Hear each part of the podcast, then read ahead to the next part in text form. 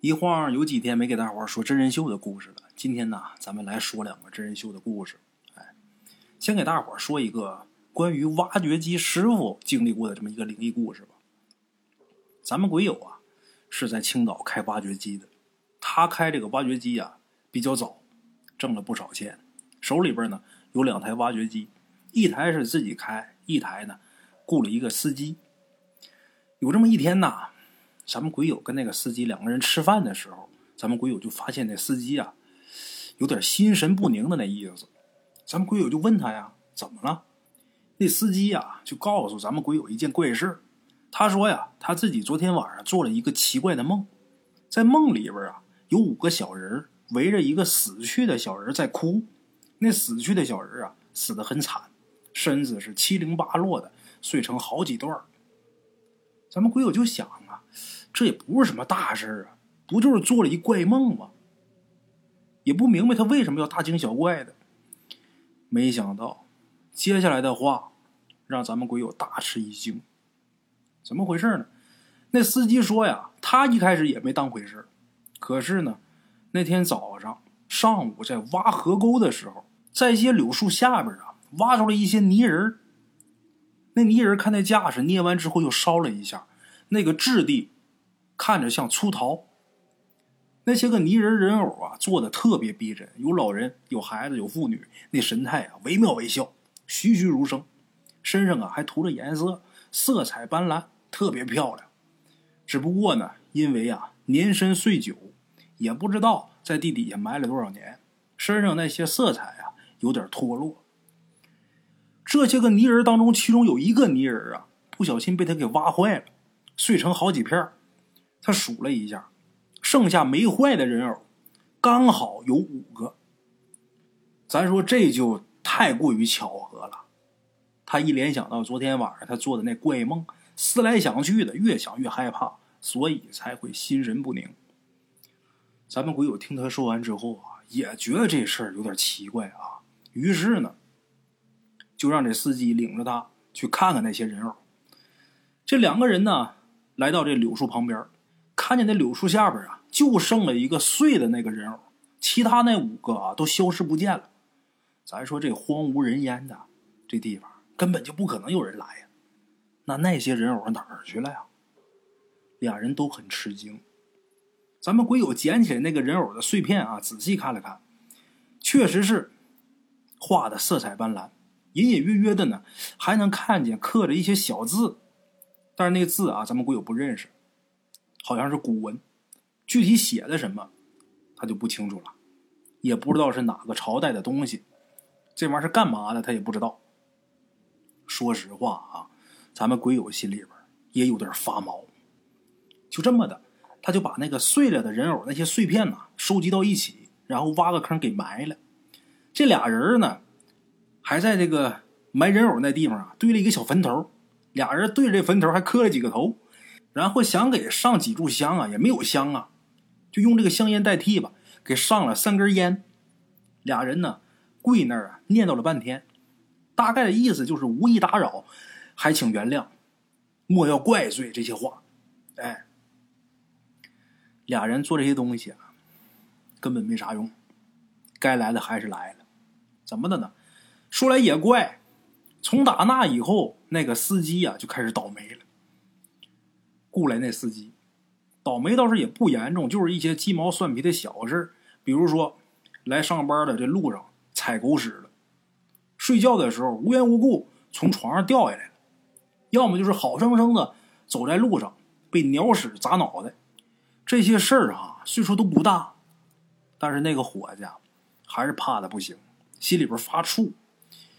毕竟后面会发生什么事儿啊，谁都不知道。这事儿挺邪乎的，咱说后面怎么样不好说呀，心里边发怵。就这么的，咱们鬼友就告诉他，就是说他们老家呀有一个给人看事儿的瞎子，那瞎子呢姓刘，据说啊年轻的时候曾经跟着一个云游的道士啊修过道，有点本事。村里人呢碰见什么邪乎事儿呢都找他。就这样，咱们鬼友呢就让他雇的这个司机呀，说你去找找那个瞎子刘吧。没准那刘瞎子能给你看好。那司机求之不得呀，正愁找不着这方面的人呢。就这样，当天就跟着咱们鬼友啊，就回老家了，找那刘瞎子去了。到这刘瞎子家之后啊，刘瞎子他们家这房子又窄吧，又阴暗，那么一小屋。这刘瞎子长得呢也挺难看的，一只眼睛没了，眼眶中间是空空荡荡，看着挺吓人。另一只眼睛啊也近乎于失明。听见有人来，使劲睁了睁眼皮呀。到近前，看见俩人，看了好一会儿，才认出咱们鬼友这同村的人呐。哎，就这么的，那脸上啊，才露出和善的神情。他那脸长得也吓人，跟树皮似的，全是皱纹。咱们鬼友呢，先是给这刘瞎子问了个好，然后呢，把这事情呢跟他说了一遍。这刘瞎子，咱说见惯了这种稀奇古怪的事儿，他也不惊讶。听完之后呢，就是点了点头。这刘瞎子说呀：“你们挖着的那几个桃仁儿啊，倒也不是什么害人的东西。这个应该是啊，源自于古人的一种风俗。怎么回事啊？古代的时候，这交通不方便，有一些离家外出谋生的人呐，往往就是几年都回不了家。再加上那时候背井离乡的人呐，在外边经常是遭遇不测，或者是你到什么地方水土不服，得病了死外边。”或者是你道上遇到什么劫匪了，客死他乡，有去无回的这种事儿啊，不少见，不是少数。所以呢，逢中秋或者过年的时候，他们回家以后，就会经常跟自己家人呐，按照自己的这个样子做一些陶泥人然后呢，在这个陶泥人上刻上自己的名字，然后把这些泥人埋在一块儿，寓意就是一家人呐待在一起，平平安安，永不分离。也是期待啊，来年能够啊再团聚。哎，那些陶泥人啊，深埋地下，他得地气的润泽，他又有人的模样，日久天长，他就通了灵，开了窍，生出心性了。刘瞎子还说呀，人呐为万物之灵长，这个物件儿，它如果要通灵的话，它必须得跟人有一些姻缘。这世间有两种物件最好通灵，一种呢就是人身边的东西。你比方说念珠，经常在手里边捻着，或者说随身佩戴的玉佩，这些东西啊，经常在人身边，历经数年，它沾染人气，所以能通灵。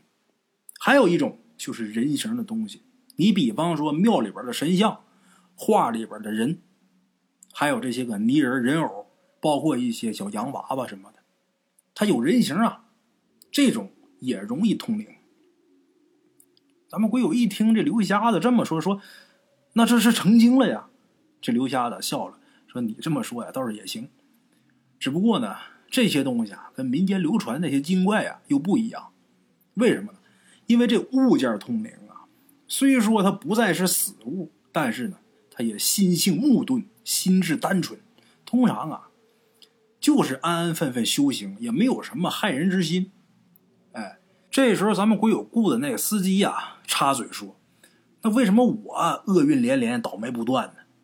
刘瞎子说：“呀，嗨，那几个陶泥人啊，他们在一起已经不知道有多少年了，而且他们本来啊就是因亲情而生，互相之间呢情如骨肉。你无意当中害死他们其中的一员，当然这固然是那个泥偶命中注定的事，当有此一劫。但是这个事情啊。”毕竟是因你而起，才让他们遭遇生死离别，那他们心里边能不生悲愤吗？能不生怨恨吗？他每天就念叨你、骂你、诅咒你，你就受不了，让你这个咒怨缠身。再者，那死去的泥偶啊，已经通了灵了，你无意当中把他给害死了，所以呢，你也是折损了阴德。所以你才会霉运连连，诸事不顺。这刘瞎子说完之后，那司机听完之后，脸上啊露出那担心的神色，着急呀，他怎么办呢？刘瞎子告诉他：“你呀，也不用担心，这也不算是什么大事，没什么大不了的。你就是不管他，也没什么大碍，不过就是最近几个月倒霉一点罢了。毕竟那些人偶啊。”也不是非要置你于死地，他们也就是想出口怨气罢了。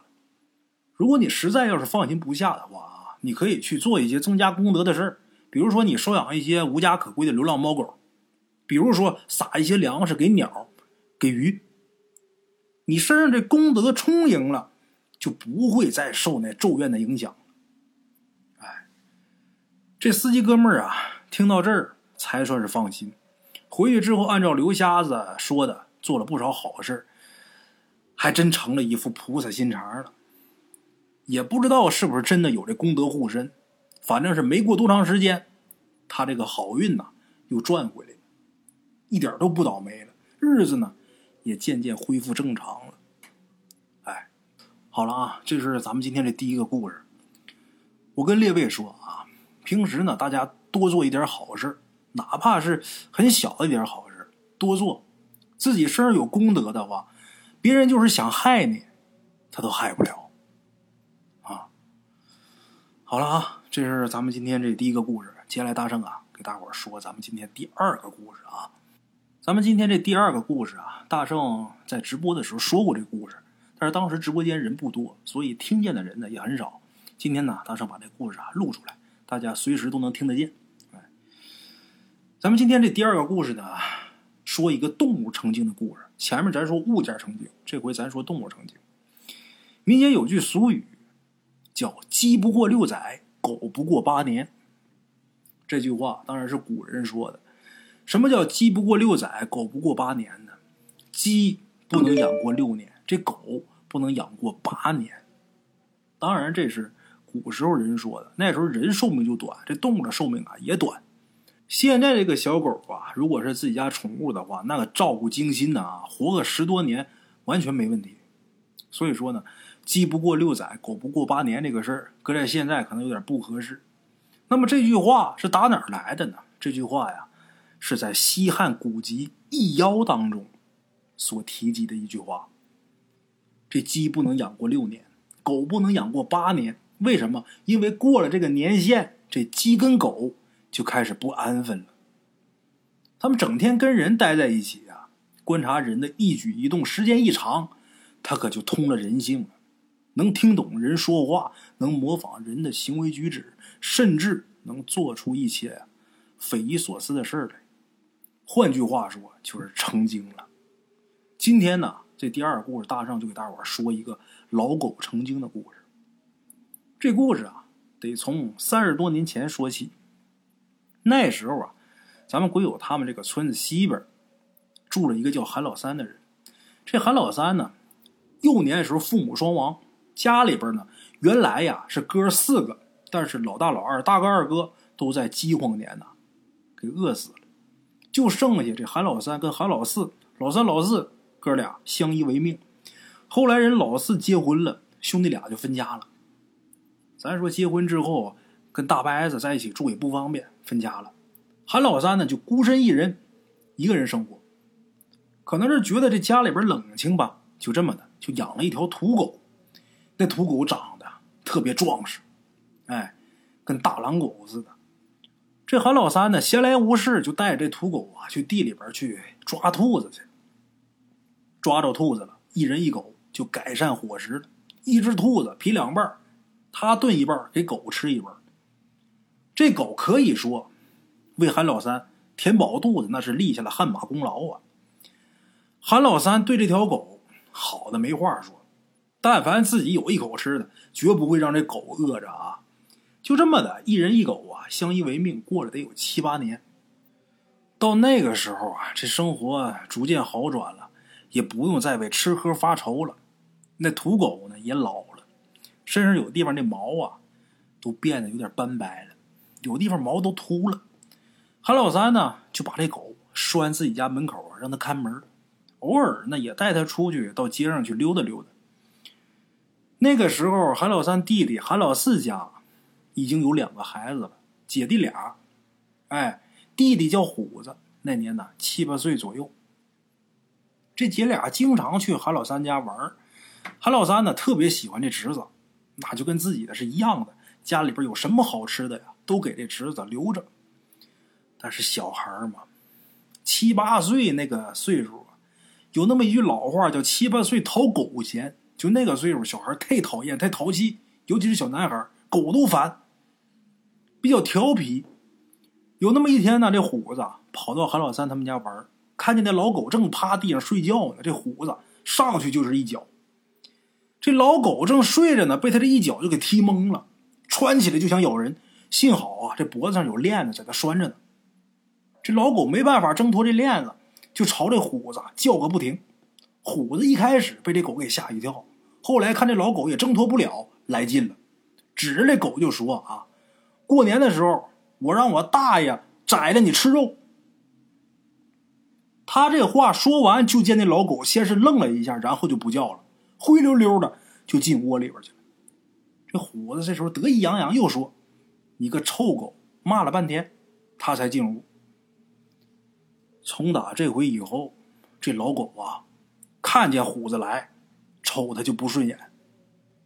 虎子每次来看见这老狗，也都说，等过年的时候就炖狗肉吃。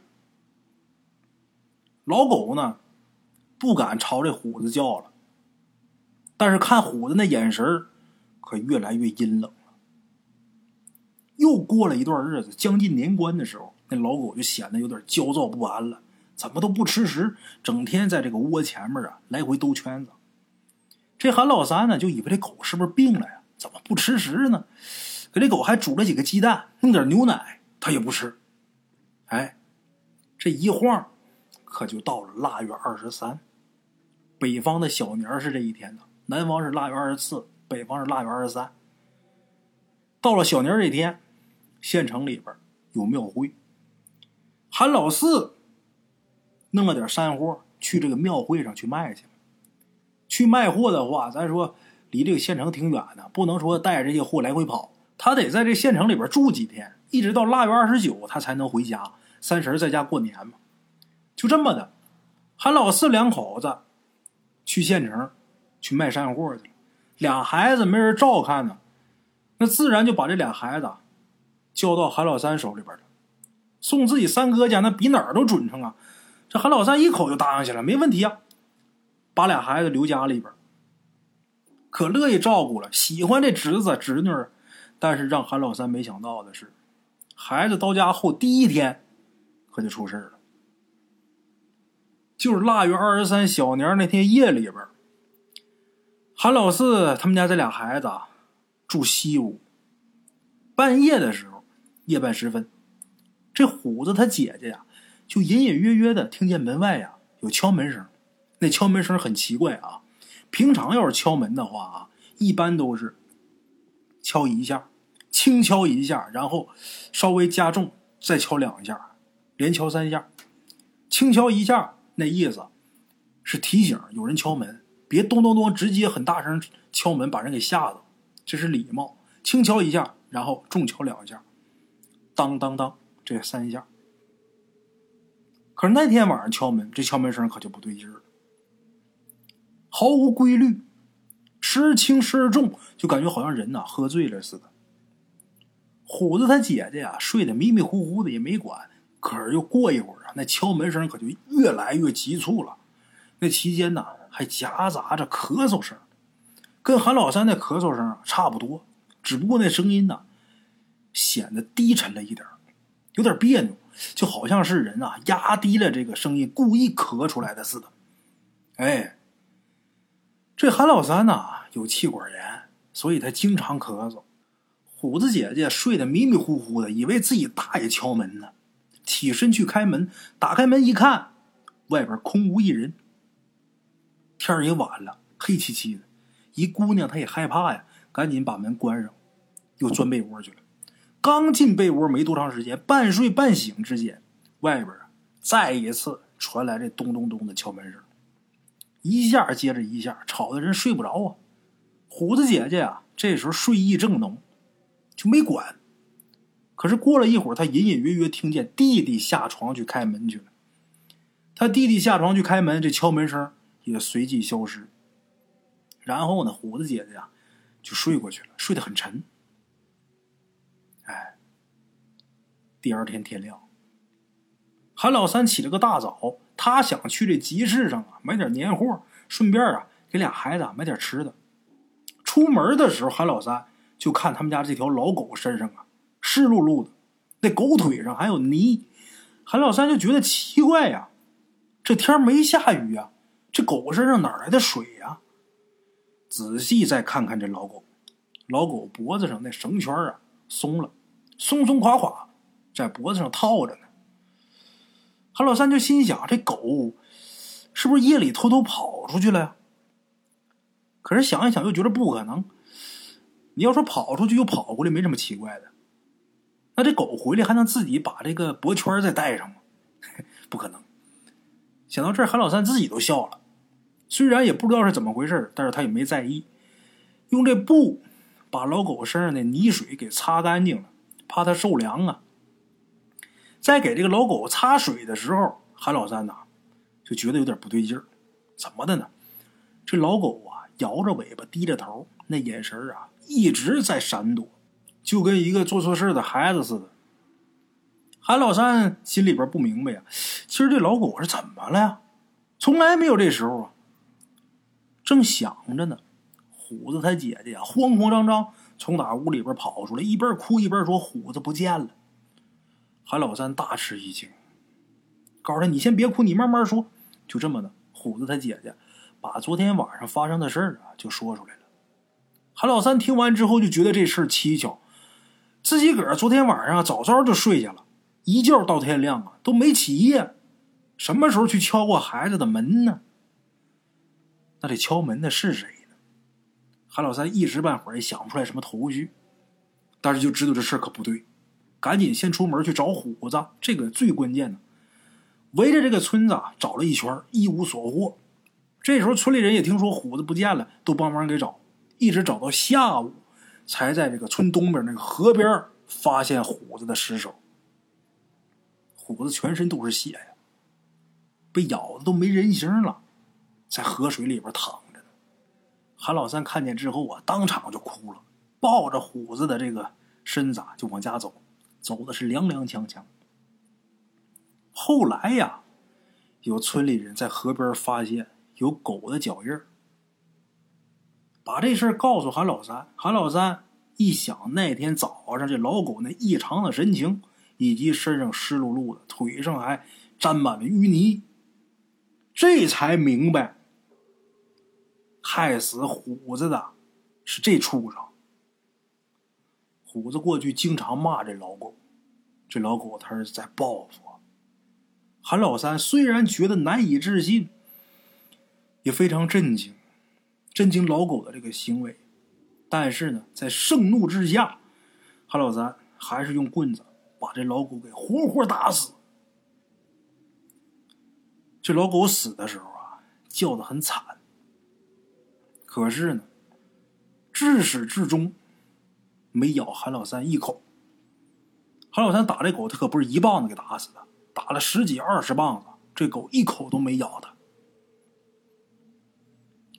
村里人有人说啊，韩老三他们家那条狗啊已经成精了。只是动物成精，它虽懂人言，也会模仿人的一些举动，但是啊，它毕竟还是畜生，不懂人心，也不知道人性，也不知道分辨这言语的真假。他听这虎子说年底要吃狗肉，他就信以为真，所以才会生出害人的心，酿成大祸。